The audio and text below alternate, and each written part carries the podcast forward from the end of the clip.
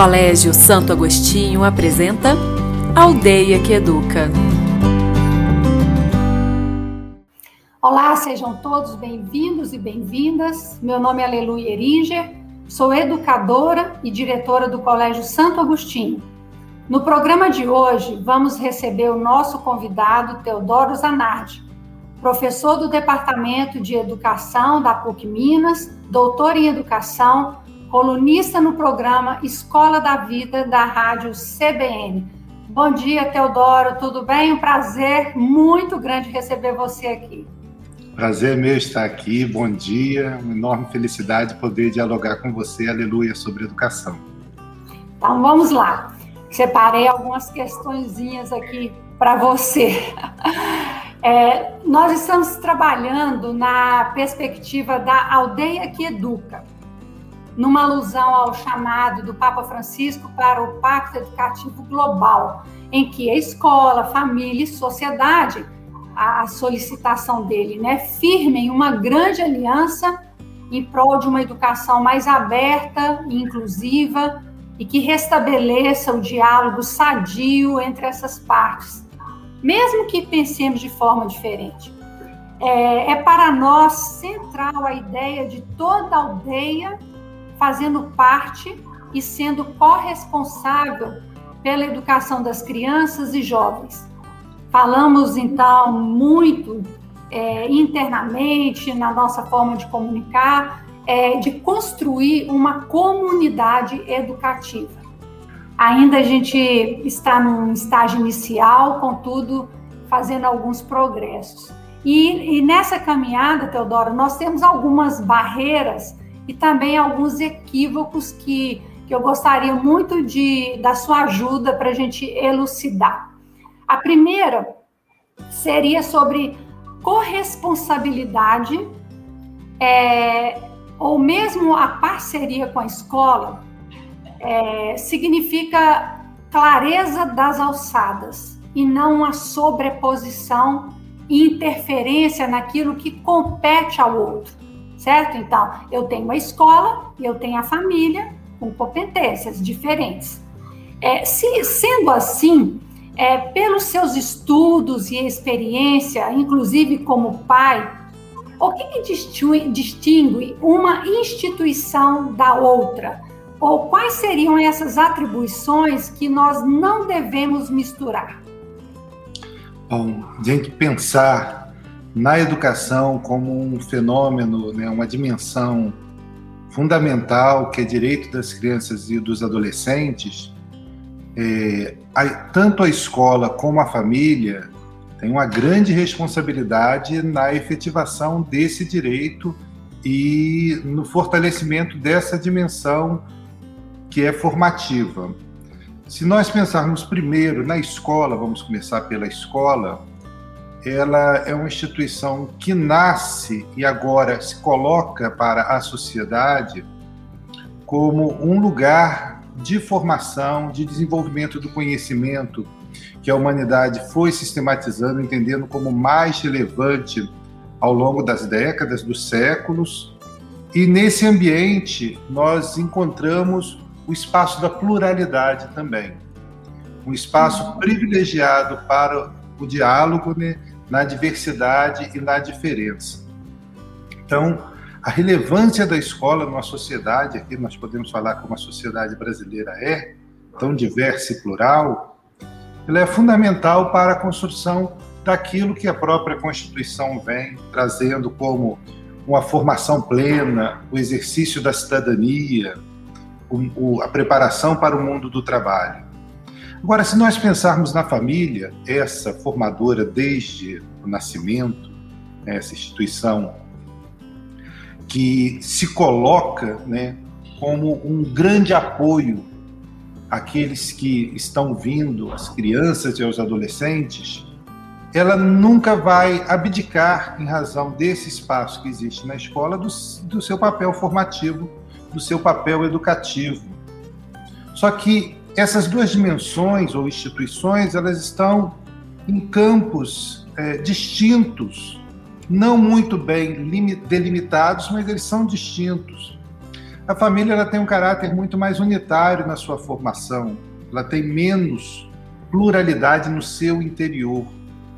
Então, quando eu dialogo com as famílias e na sua relação com a escola, a escolha do escola leva ao apoio a um projeto pedagógico, um projeto pedagógico que tem a sua orientação dentro da pluralidade. A escola e a família, elas devem dialogar sobre aquilo que é a formação das crianças.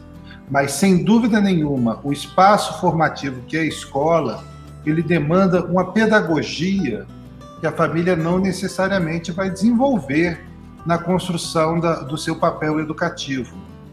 Então, eu vejo essa instituição escolar como instituição fundamental para garantir um direito à educação né, que não leva só os conhecimentos, competências e habilidades às crianças e aos jovens, mas leva também um ambiente plural e de um diálogo muito maior e desafiador.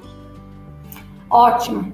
É, eu entendo muito dessa forma também, né? É, normalmente eu chamo a escola como a casa da educação, porque nessa casa de educação nós recebemos é, meninas e meninos, rapazes e moças, que nas suas casas de origem são os príncipes e princesas, né? Seus pais, reis e rainhas. É um, tem um psiquiatra que fala muito disso.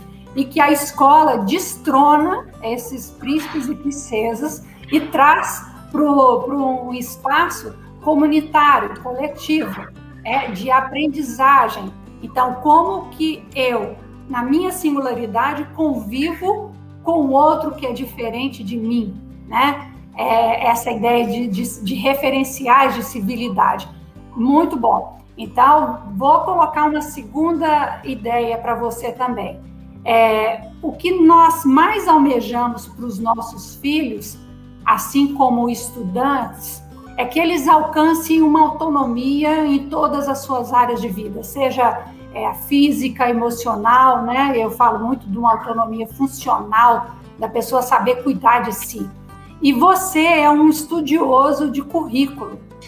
Passa por você inúmeros acadêmicos, né, na pós-graduação. E eu peço que você nos fale sobre qual entendimento de currículo você opera e como que um currículo pode favorecer a autonomia do estudante.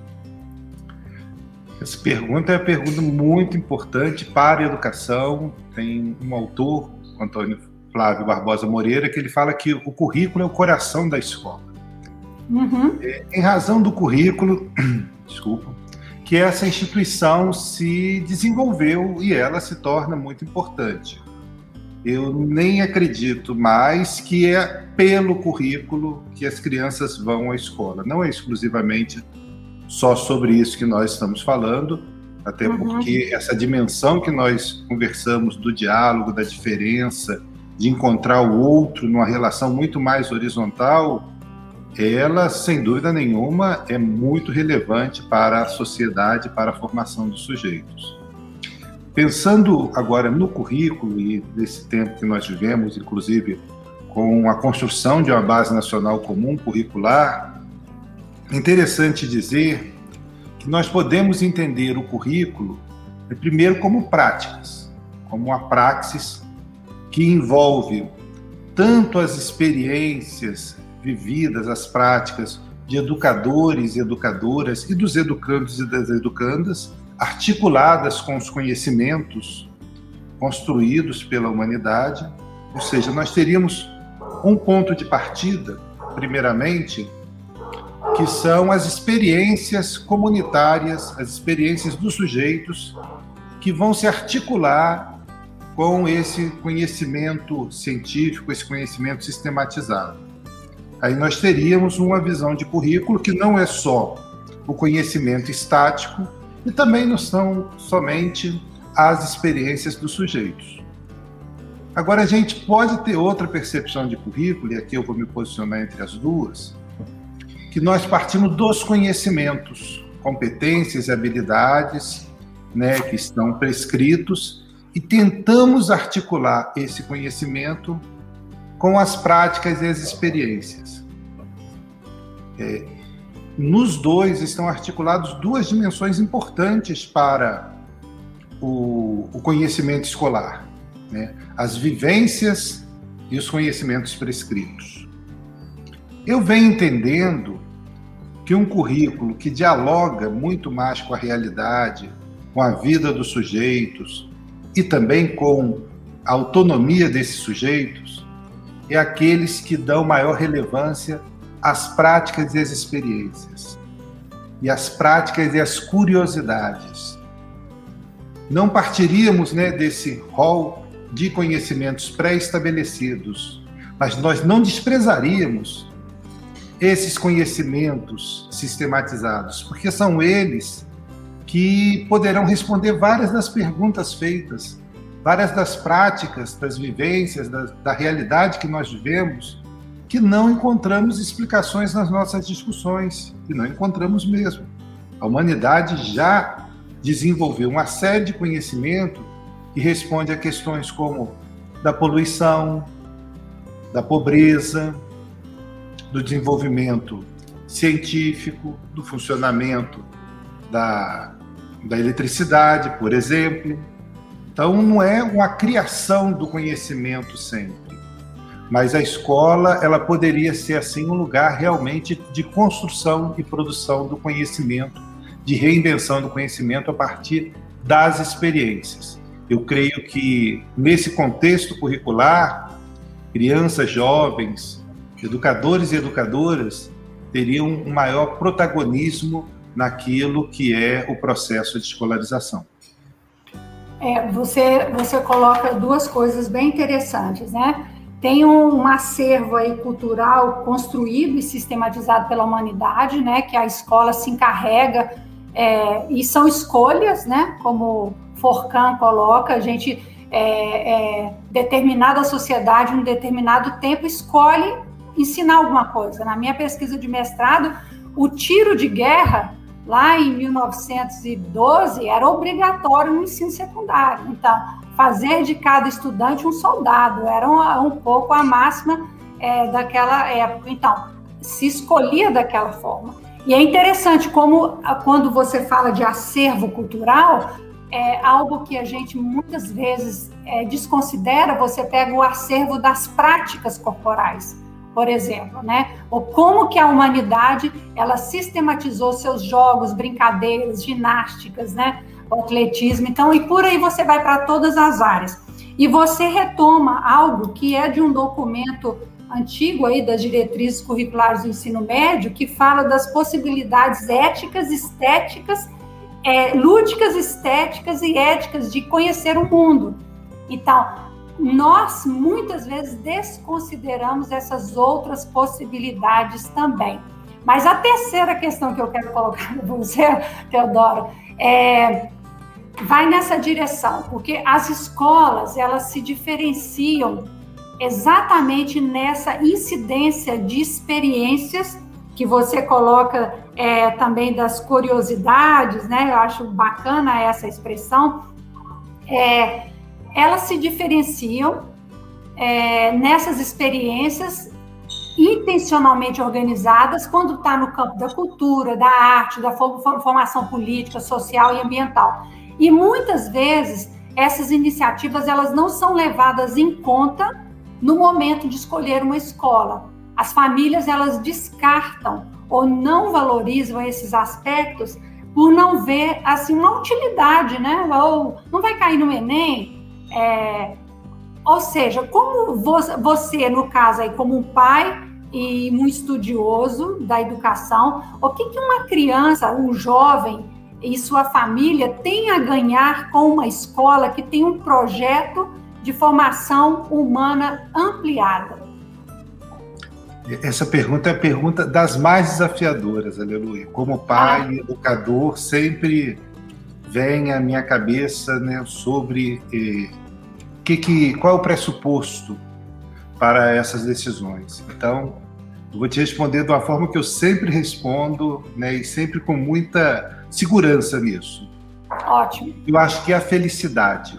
O ganho é a felicidade das crianças, dos jovens que estão nesse processo formativo, quando a gente tem nesse projeto formativo um projeto humanizador, um projeto que o respeita e que não o vê como um projeto para o futuro, o vê uhum. como um sujeito que está se desenvolvendo, mas merece o respeito no momento do desenvolvimento. Projetar a criança, projetar o jovem, sempre para uma adaptação ao futuro que está dado, é um desrespeito ao seu processo de humanização. E se a gente não leva em consideração é, essa, esse desenvolvimento humanizador, a, a felicidade ela fica afastada desse processo. E esse processo ele merece ser realizado com felicidade. Não há nada melhor do que uma criança que goste da escola, tenha interesse pela escola e seja feliz na escola né, com Ótimo. seus colegas, com seus educadores e educadoras. E, e, e infelizmente a gente é, presencia muito essa antecipação. É, eu já presenciei pais de, de, crianças de 4, 5 anos querendo saber se a escola prepara para o Enem, né? Ou achando ruim porque a criança de 3 anos e meio ainda não sabe ler.